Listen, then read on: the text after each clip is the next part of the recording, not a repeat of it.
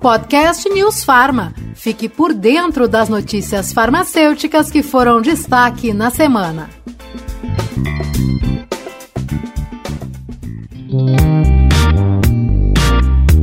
Olá, tudo bem? Seja muito bem-vindo, seja muito bem-vinda ao nosso segundo podcast do mês de abril. Eu, Murilo Caldas e a repórter Denise Coelho selecionamos e comentamos aqui algumas das principais notícias relacionadas à área da farmácia. Isso mesmo. Olá, Murilo. Olá para você que nos acompanha. Toda semana nós destacamos aqui algumas informações que repercutiram nos últimos dias. Então vamos ao nosso giro de notícias.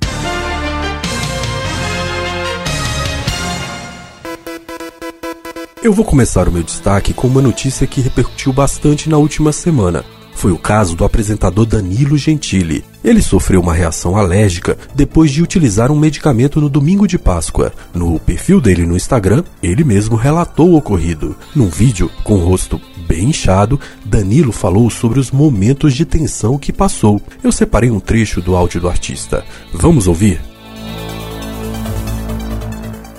Eu passei por maus bocados nessa Páscoa aqui, graças a Deus está tudo bem agora, mas tomei uma medicação que eu não podia e eu sou alérgico, começou a dar choque anafilático, meus olhos começaram a inchar muito, minha traqueia começou a inchar muito. Foram momentos bem tensos, né?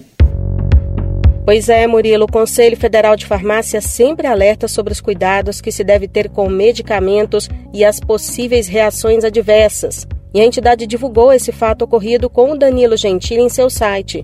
O apresentador não disse qual medicamento causou esse efeito, mas o conselheiro federal de farmácia pelo Maranhão, Marcelo Rosa, deu uma declaração sobre isso à Rádio News Pharma. Ele reforçou que qualquer medicamento pode oferecer risco, por isso é importante ficar atento e ter a orientação de um profissional da saúde.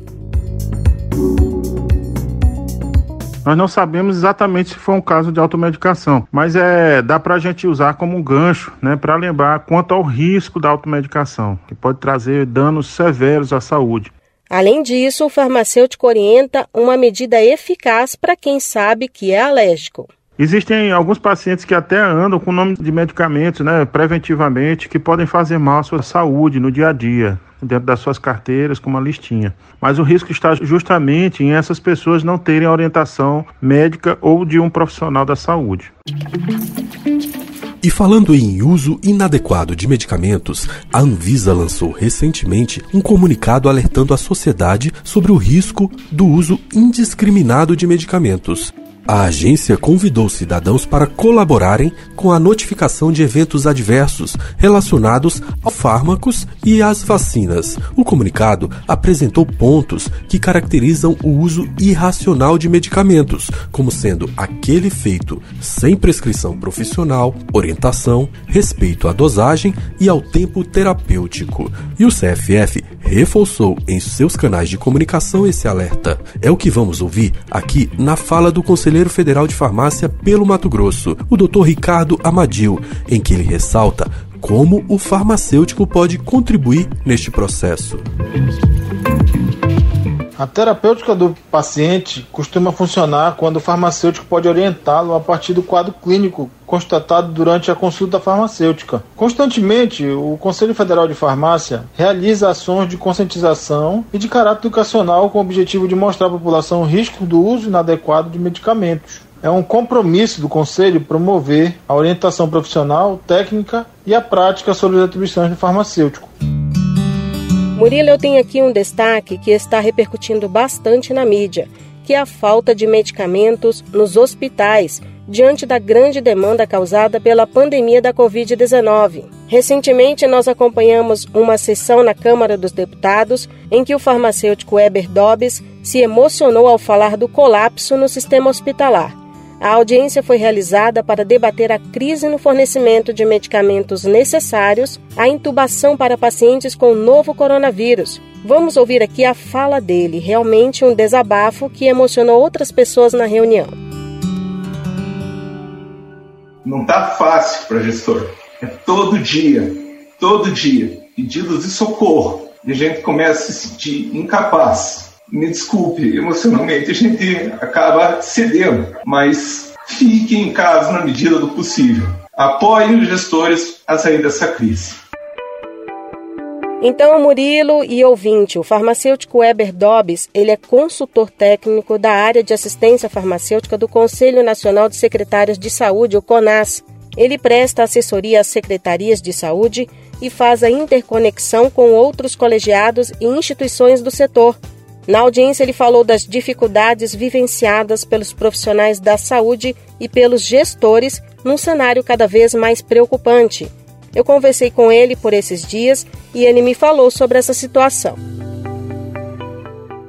No momento em que eu fui pedir para os cidadãos respeitar as medidas não farmacológicas, porque se depender das farmacológicas, né, a gente precisa entender que a situação não é das melhores e acabei me emocionando e derramando lágrimas sinceras pela sensação mesmo de incapacidade, de de parecer estar remando, remando sem sair do lugar. Esses gestores, eles têm, assim como eu, assim como a maioria dos profissionais de saúde, tem trabalhado muito, se empenhado muito, tem tido alguns dias muito carregados fisicamente e mentalmente. O gestor é, é aquela parte né, do, do todo que toma a decisão, tem a responsabilidade de acertar na decisão, de fazer as melhores escolhas.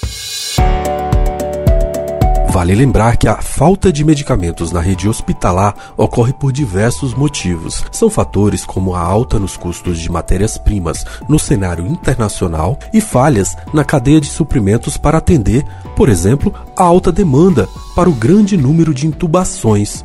Outro fator que prejudica esse acesso é a desinformação e o uso irracional de medicamentos. A divulgação de fake news também sobre tratamentos milagrosos acabou aumentando a procura por certos produtos e desabastecendo o mercado.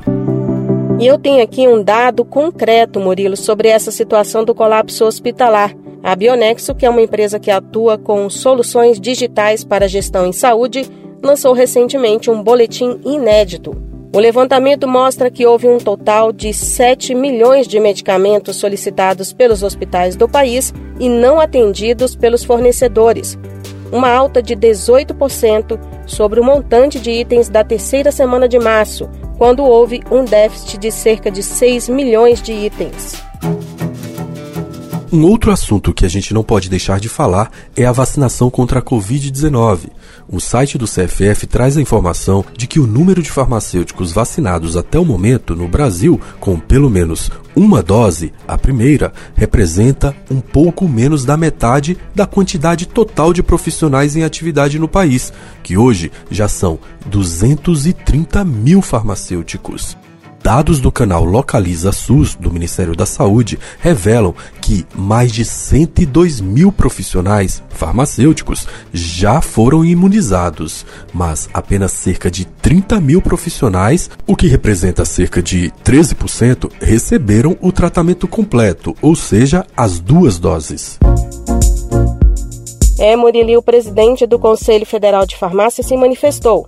O Dr. Walter Jorge João comentou que esses números mostram que há ainda um caminho longo a seguir. Ele disse que a entidade vai continuar cobrando das autoridades responsáveis o acesso dos farmacêuticos e dos trabalhadores das equipes que o apoiam à vacina.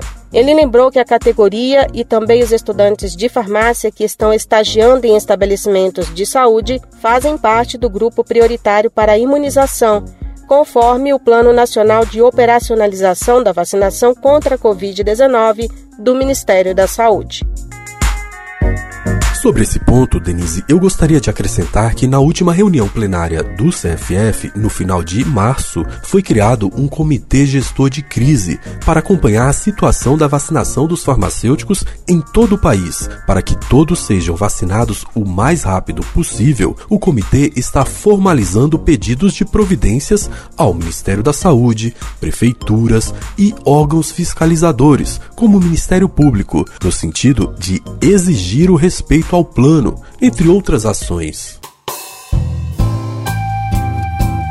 É, Murilo, nós terminamos o nosso programa de hoje com a esperança de dias melhores, que as pessoas tenham mais consciência. Agora esse é o momento de unir forças para que possamos sair dessa crise e o mais rápido possível.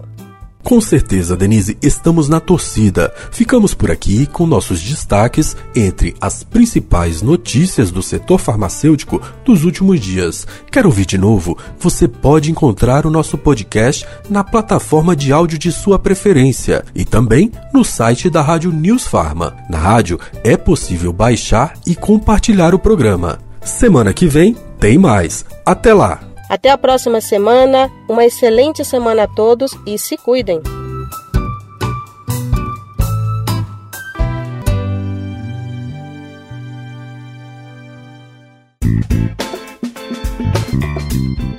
Podcast News Farma. Fique por dentro das notícias farmacêuticas que foram destaque na semana.